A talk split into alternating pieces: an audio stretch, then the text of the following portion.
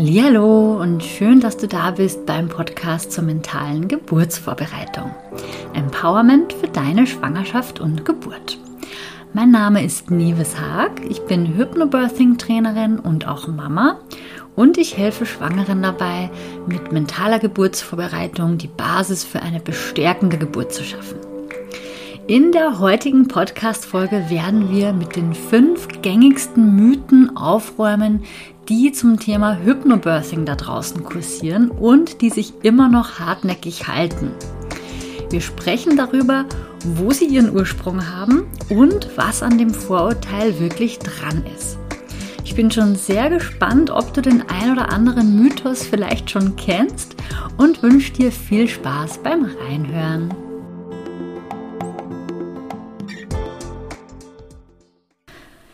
Freue mich sehr, dass Hypnobirthing und mentale Geburtsvorbereitung in den letzten Jahren immer bekannter geworden ist und auch immer mehr Anklang findet.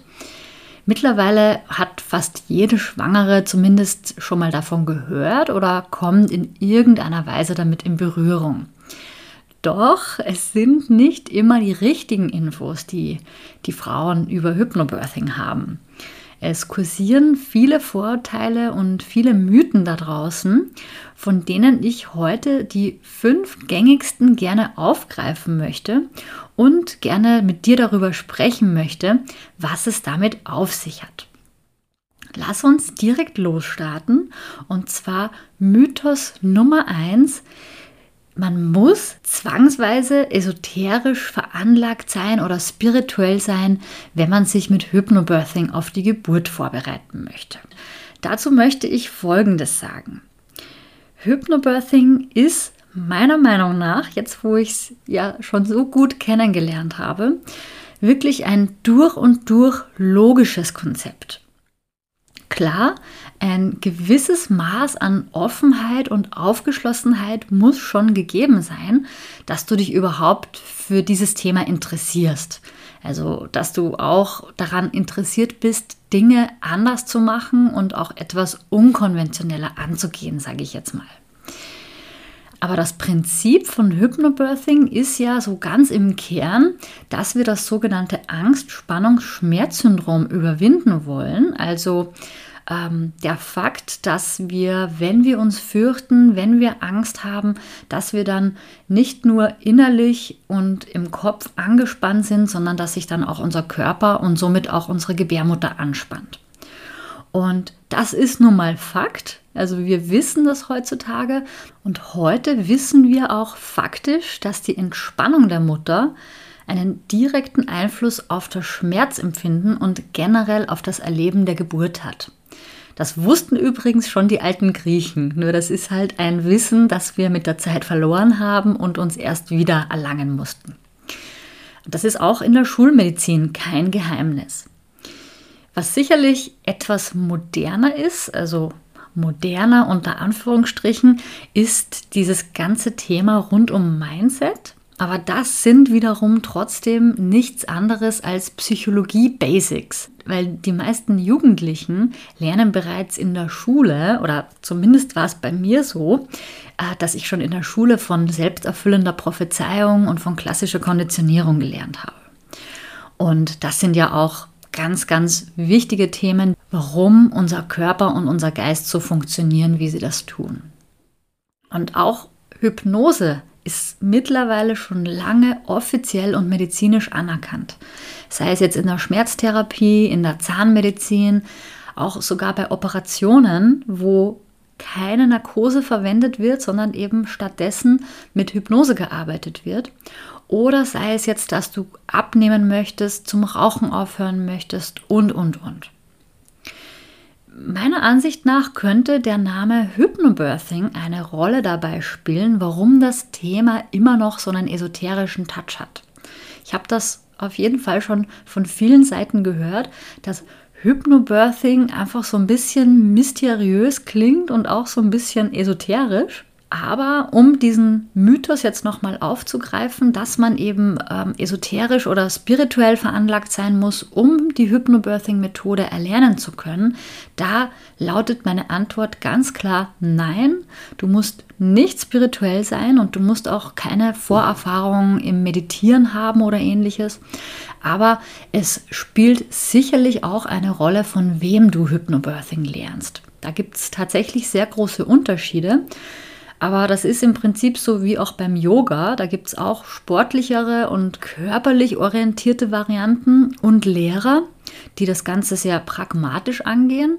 Und dann gibt es wiederum sehr spirituelle Klassen, wo dann einfach viel rund um dieses Thema Meditation, Spiritualität ähm, passiert. Und da muss einfach jeder das finden, was zu einem passt und was für einen selbst auch funktioniert.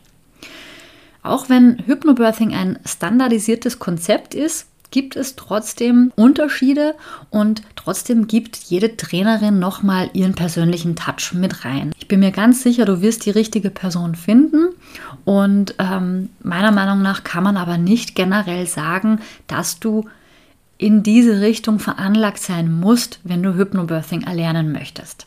Ganz im Gegenteil, Hypnobirthing ist wirklich ganz logisch und rational erklärbar und es sind eigentlich recht einfache psychologische Modelle, die sich dahinter verbergen. Dann kommen wir gleich mal zum Mythos Nummer zwei. Hypnobirthing funktioniert nicht bei einer Klinikgeburt. Und das liegt meiner Meinung nach daran, dass es einerseits im Hypnobirthing ja sehr viel darum geht, dass man es sich wirklich sehr schön macht während der Geburt, also dass man wirklich ein sehr schönes, vertrautes Umfeld hat. Und andererseits nun mal fast 98 Prozent aller Geburten in der Klinik ablaufen und das eben so ein vermeintlicher Widerspruch ist. Auch wenn es zwar eigentlich nicht unserer Natur entspricht, dass wir äh, von einer sehr sterilen Umgebung umgeben sind und mit grellem Licht und hektischem Treiben und zum Teil auch sehr lauten und schrillen Geräuschen oder auch technischen Geräten. Das entspricht nicht unbedingt unserer Natur, wenn wir jetzt die Sicherheit der heutigen modernen Medizin um uns haben wollen. Dann müssen wir eben schauen, wie wir es auch in diesem Setting hinbekommen, uns zu entspannen. Also das heißt, wir müssen es einfach dem realen Szenario anpassen. Und da ist Hypnobirthing besonders wertvoll und kann auch besonders viel bewirken und einen besonders großen Unterschied machen. Und aus diesem Grund empfehle ich meinen Teilnehmerinnen auch, dass sie zum Beispiel die Hypnosen zu Hause immer wieder an unterschiedlichen Orten üben. Also in unterschiedlichen Räumen, ähm, vielleicht einmal auf der Couch, einmal auf dem Bett, einmal auf einem Stuhl, ähm, damit sie sich einfach auch schon mal daran gewöhnen, dass das Äußere immer wieder anders sein kann und dass sie sich dann trotzdem auch fallen lassen können. Und ein anderer sehr wichtiger Punkt in diesem Zuge, also wenn es jetzt um diesen Mythos geht, dass Hypnobirthing in der Klinik nicht funktioniert, dann möchte ich nochmal auf eine feindliche Haltung gegenüber dem Klinikpersonal zu sprechen kommen. Das war wohl in der Vergangenheit wirklich öfter mal so, dass manche Frauen durch die Vorbereitung mit Hypnobirthing eine Art Abwehrhaltung gegenüber den Ärzten und gegenüber dem geburtsbegleitenden Personal an den Tag gelegt haben und zum Beispiel auch nicht auf Vorschläge hören wollten oder automatisch davon ausgingen, dass das medizinische Personal ohnehin keine natürliche Geburt unterstützt. Und auch das ist etwas, was beiderseits viel besser geworden ist in den letzten Jahren. Also auch hier kommt es sehr stark darauf an, von wem man die Hypnobirthing-Methode erlernt und dass auch die Trainerin keine feindliche Haltung propagiert und auch das Vertrauen in das Personal forciert. Sie sollte auch darauf hinweisen, dass wir uns zwar mit unseren Geburtspräferenzen beschäftigen sollen und Interventionen auch kritisch hinterfragen dürfen. Aber trotzdem sollten wir dem klinischen Personal vertrauen und vor allem auch auf Augenhöhe miteinander kommunizieren. Und wir sollten die Kollegen vom Personal als unsere Verbündeten und nicht als unsere Feinde betrachten. Ich nenne das immer gerne, dass wir im selben Team spielen. Und Das meine ich eben beiderseits. Das ist auch seitens des Personals in den letzten Jahren immer besser geworden, dass auf die Wünsche der Frauen und der Familien immer besser eingegangen worden ist und so gut wie möglich auch darauf geachtet wird, dass das Setting unter der Geburt auch wirklich den Wünschen der Gebärenden entspricht. Also auch hier, ich kann mir gut vorstellen, wo dieser Mythos seinen Ursprung hat, aber auch das kann ich ganz klar verneinen.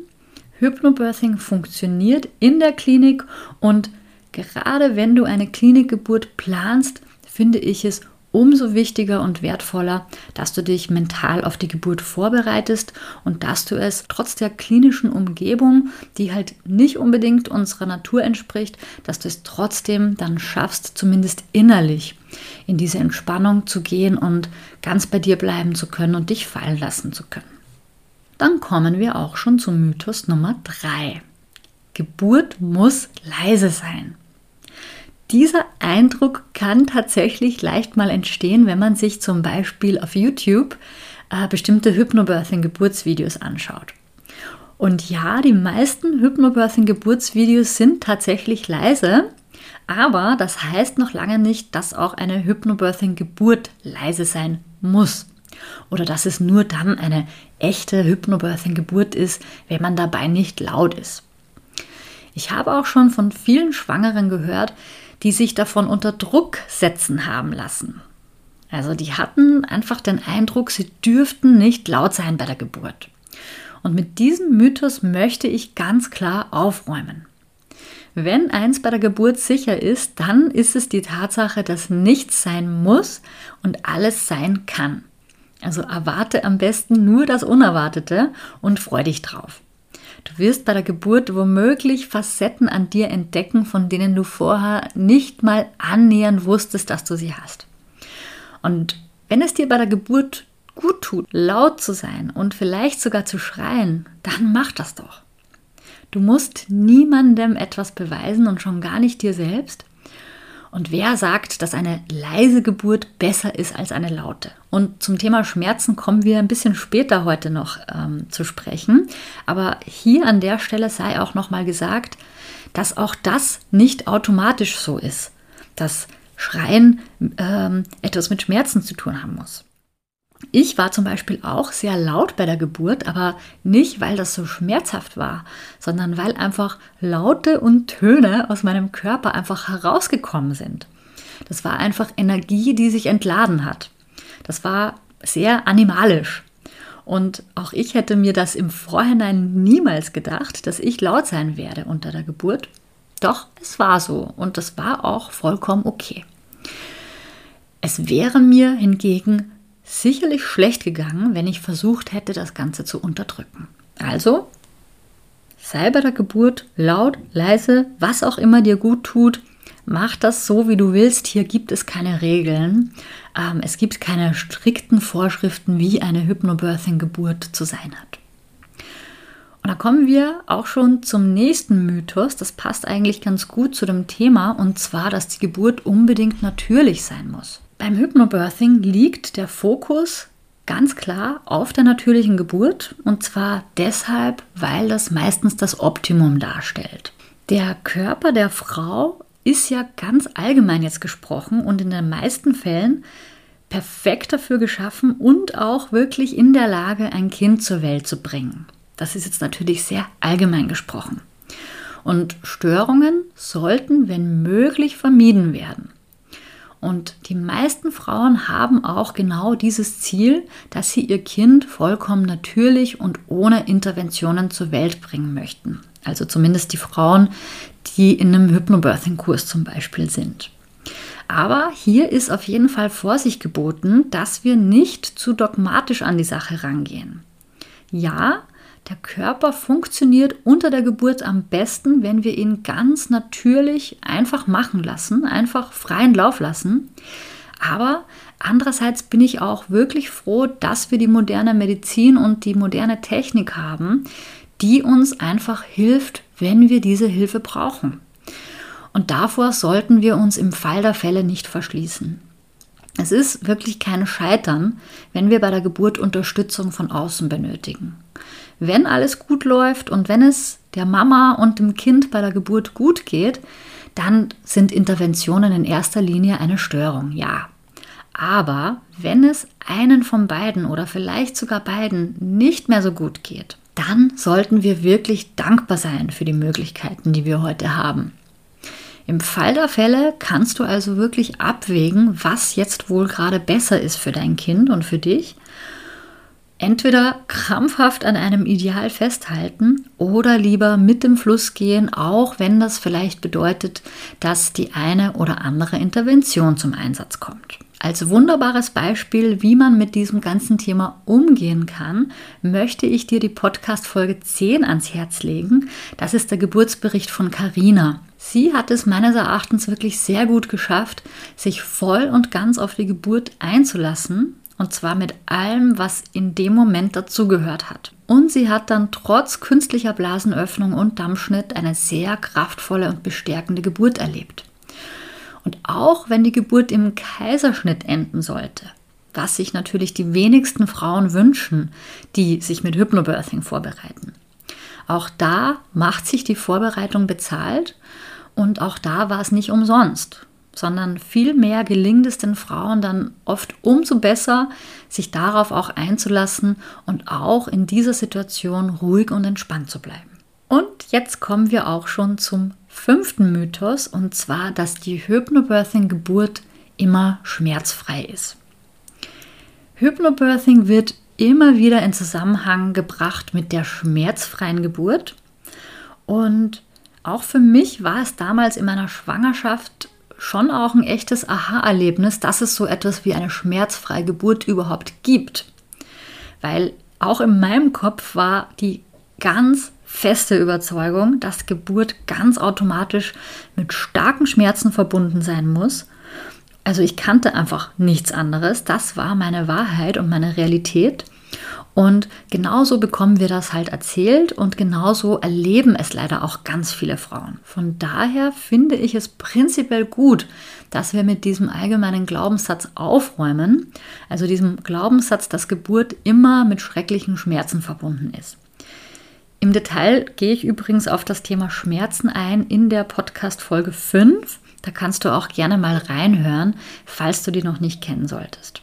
Ich finde es aber mindestens genauso wichtig, dass wir nicht die Erwartung schüren, dass die Geburt automatisch schmerzfrei ist, wenn man sich mit Hypnobirthing vorbereitet. Die Wahrheit ist einfach nicht so schwarz-weiß. Es gibt unterschiedliche Intensitäten auf der Schmerzskala und auch ein und dasselbe Gefühl kann von zwei verschiedenen Frauen ganz unterschiedlich wahrgenommen werden. Die Geburt und wie wir sie erleben und bewerten, rein auf das Schmerzempfinden zu reduzieren, finde ich persönlich schwierig und vor allem auch wirklich sehr schade. Denn was passiert denn, wenn du dich jetzt mit Hypnobirthing vorbereitest und felsenfest davon ausgehst, dass es schmerzfrei sein wird? Bei jedem kleinsten unangenehmen Gefühl wirst du wahrscheinlich stark irritiert sein und irgendwann fühlst du dich dann womöglich als Versagerin oder denkst, du hast etwas falsch gemacht oder irgendetwas stimmt nicht, wenn du dann plötzlich doch Schmerzen spürst. Und schon bist du in einer negativen Denkspirale drin, die wir ja genau vermeiden wollen unter der Geburt. Das heißt, es ist wirklich ein sehr schmaler Grad, sich bewusst zu machen, dass die Geburt nicht mit Schmerzen einhergehen muss, aber dass man sehr wohl Schmerzen haben kann. Und natürlich alles dazwischen, alles, was dazwischen noch ist, zwischen schmerzhaft und schmerzfrei. Und auch das alles ist völlig okay und völlig normal. Ich fasse also nochmal zusammen als Fazit die fünf Mythen, die wir heute aufgedeckt haben. Mythos Nummer eins: Ich muss esoterisch oder spirituell veranlagt sein, damit ich Hypnobirthing erlernen kann. Mythos Nummer zwei: Hypnobirthing funktioniert nicht in der Klinik. Mythos Nummer drei: Geburt muss leise sein. Mythos Nummer vier: Geburt muss natürlich sein. Und Mythos Nummer fünf: Geburt muss schmerzfrei sein. Und alle Mythen, die ich heute aufgezählt habe, sind im Grunde einfach Vorurteile, beziehungsweise es ist einfach eine Reduzierung auf sehr dogmatische Ansätze, die zum Glück heute nicht mehr gültig sind. Im Großen und Ganzen kommt es darauf an, wie du selbst Hypnobirthing auslegen möchtest und wie du die Methode interpretieren möchtest und aber auch von wem du die Methode erlernst. Ich finde also, dass wir Hypnobirthing-Trainerinnen auch eine gewisse Verantwortung mit uns tragen, dass wir euch Frauen entsprechend aufklären, aber auch, dass wir euch genauso dazu motivieren, auch kritisch zu hinterfragen. Auch wir Kursleiterinnen dürfen kritisch hinterfragt werden, wenn sich etwas für dich unstimmig anfühlt. Also fühl dich herzlich eingeladen, immer wieder eine Art Check-in bei dir zu machen und einmal hineinzufühlen, ob sich etwas für dich gut und stimmig anfühlt. Heute hast du fünf sehr gängige Mythen über Hypnobirthing kennengelernt. Und jetzt würde mich brennend interessieren, ob du diese Mythen bereits gekannt hast und ob du vielleicht sogar selbst gedacht hast, dass da etwas Wahres dran ist. Oder kennst du vielleicht auch noch andere Mythen und Vorurteile über Hypnobirthing? Ich würde mich riesig freuen, wenn du auf Instagram mit mir diskutierst. Es gibt wie immer ein Posting zur heutigen Folge auf mamabynature.de und dort kannst du mir sehr gerne deine Gedanken in den Kommentaren hinterlassen. Ich bin sehr gespannt, deine Meinung zu hören bzw. zu lesen. Und natürlich freue ich mich auch darüber, wenn du diesen Podcast abonnierst oder mit deinen Freundinnen teilst oder mir eine Bewertung auf iTunes da lässt. Und wenn du Hypnobirthing noch ein bisschen näher kennenlernen willst, dann lade ich dich herzlich zu meiner Hypnobirthing Challenge auf Facebook ein. Von 8. bis 12. Februar wird es in meiner Facebook-Gruppe Mentale Geburtsvorbereitung eine fünftägige Challenge geben, wo du in dieses Thema intensiver reinschnuppern kannst und jeden Tag wertvolle Impulse von mir bekommst. Ich verlinke dir die Details noch in den Show Notes. Ich freue mich, wenn wir uns nächste Woche wieder hören. Also bis dahin, alles Gute und tschüss, deine Nieves von Mama by Nature.